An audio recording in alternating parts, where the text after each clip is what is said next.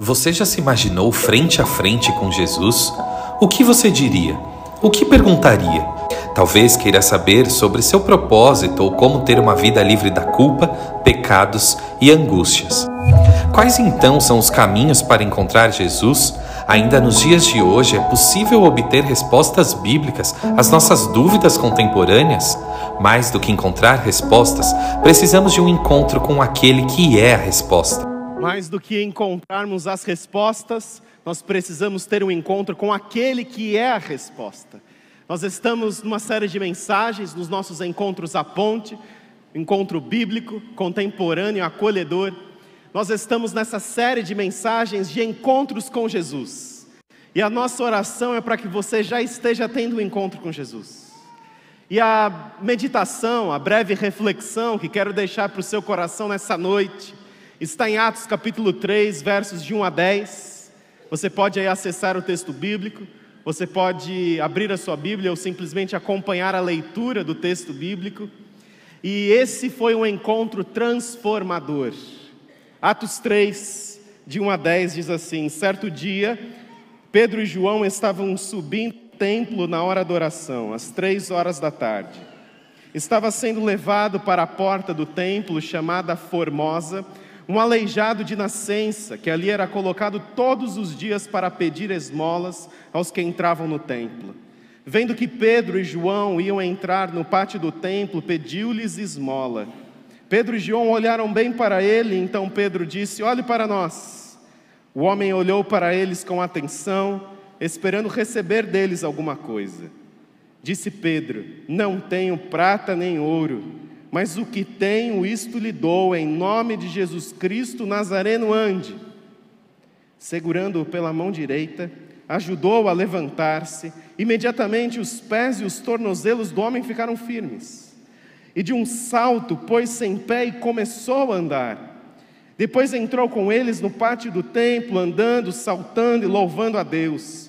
Quando todo o povo o viu andando e louvando a Deus, reconheceu que era ele o mesmo homem que costumava mendigar sentado à porta do templo chamado Formosa.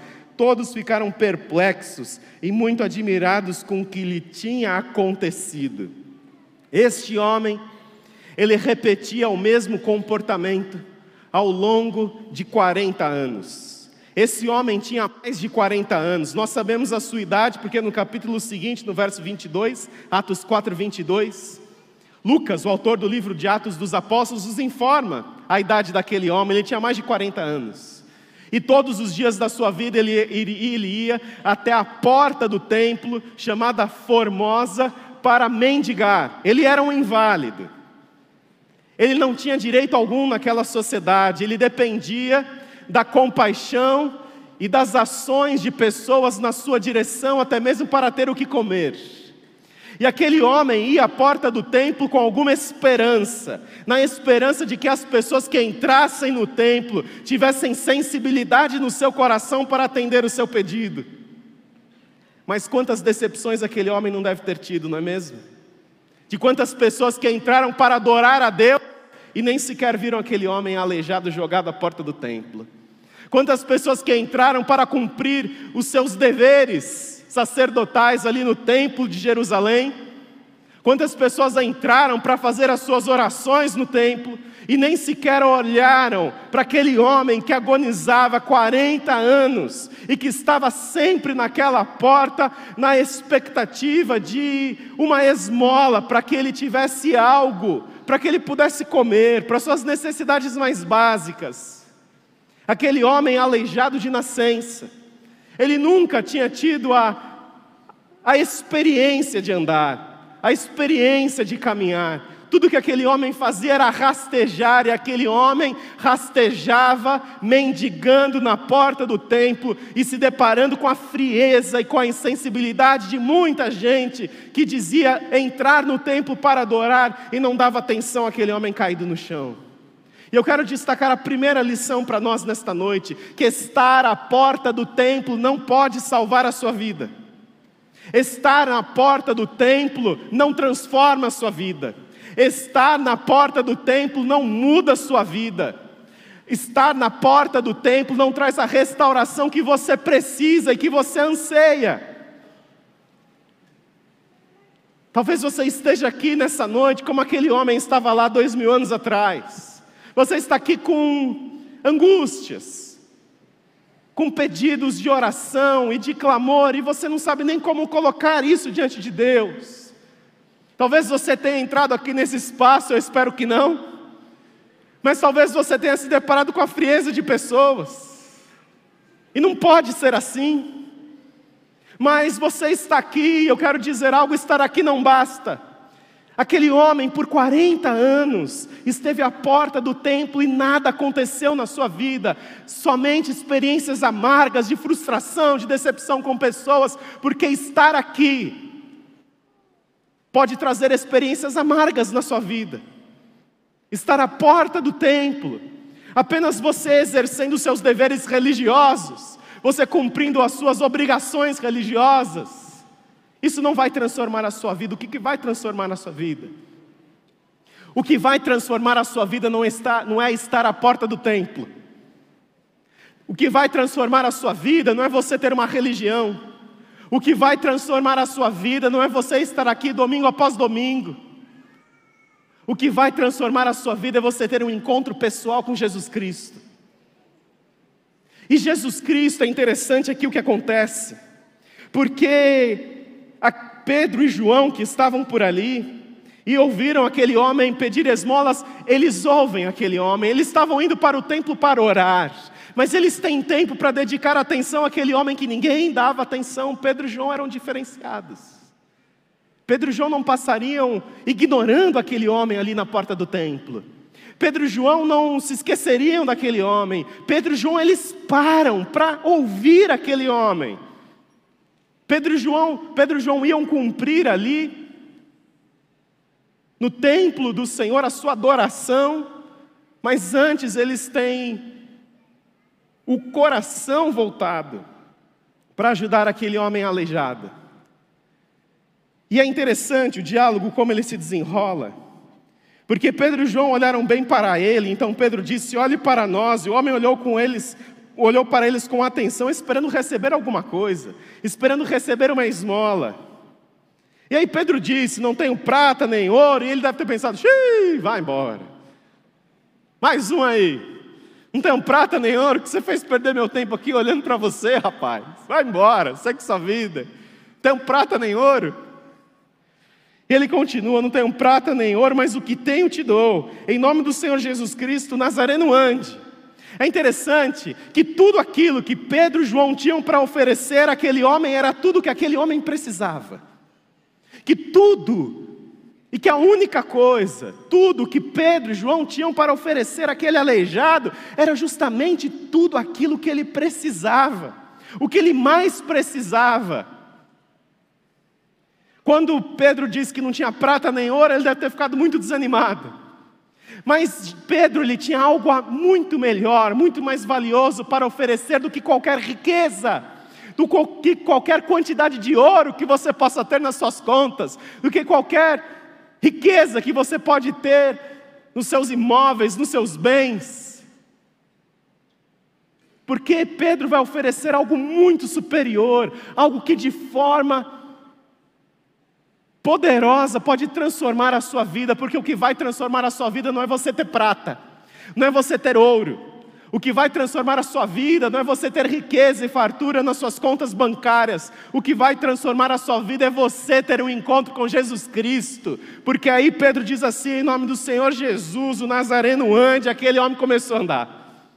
Aquele homem, diz o texto, que segurando pela mão direita, eles ajudaram a levantar, imediatamente os pés e tornozelos do homem ficaram firmes.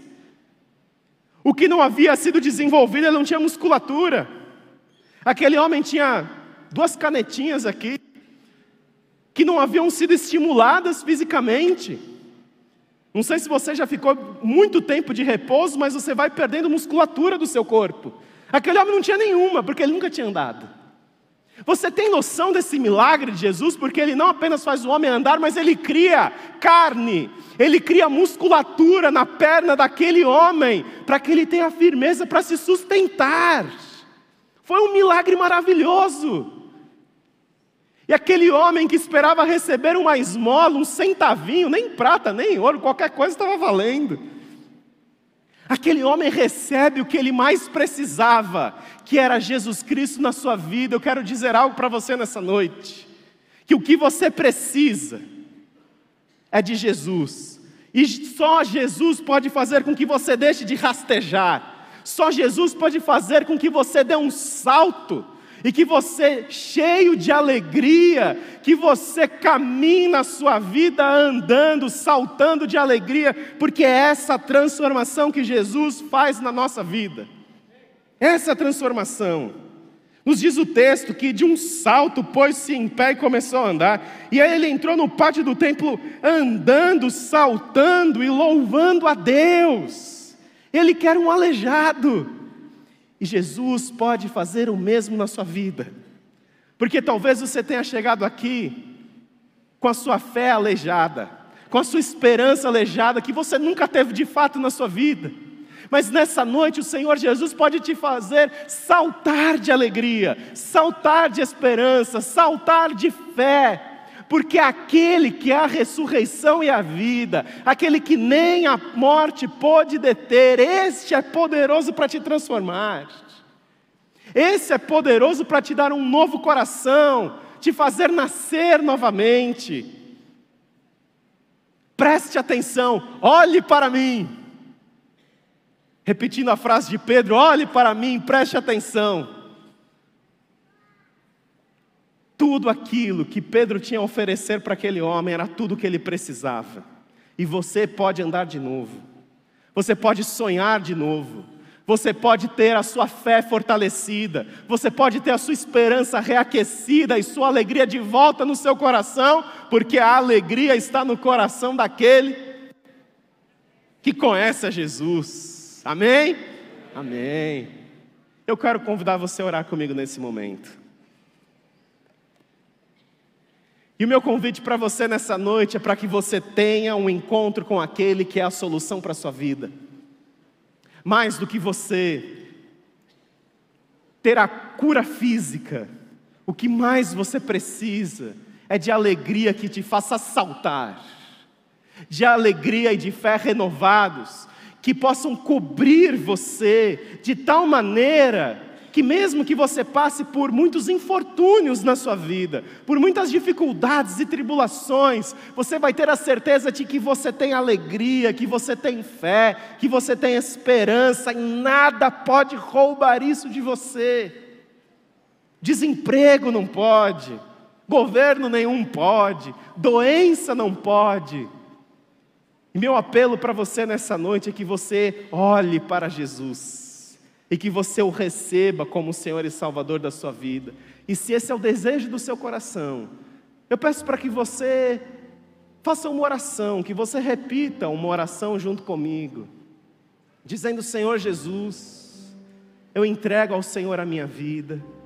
Nesse momento eu olho para o Senhor, crendo que o Senhor é o caminho, a verdade, a vida, crendo que o Senhor é tudo que eu preciso renova a minha alegria, a minha fé, a minha esperança. Você fez essa oração? Se você orou dessa forma, apenas levante uma de suas mãos, quero orar junto com você. Deus abençoe vocês, Deus abençoe vocês na galeria, Deus abençoe vocês. Se alguém no salão social também pode expressar essa oração, levantando a mão, Deus abençoe vocês.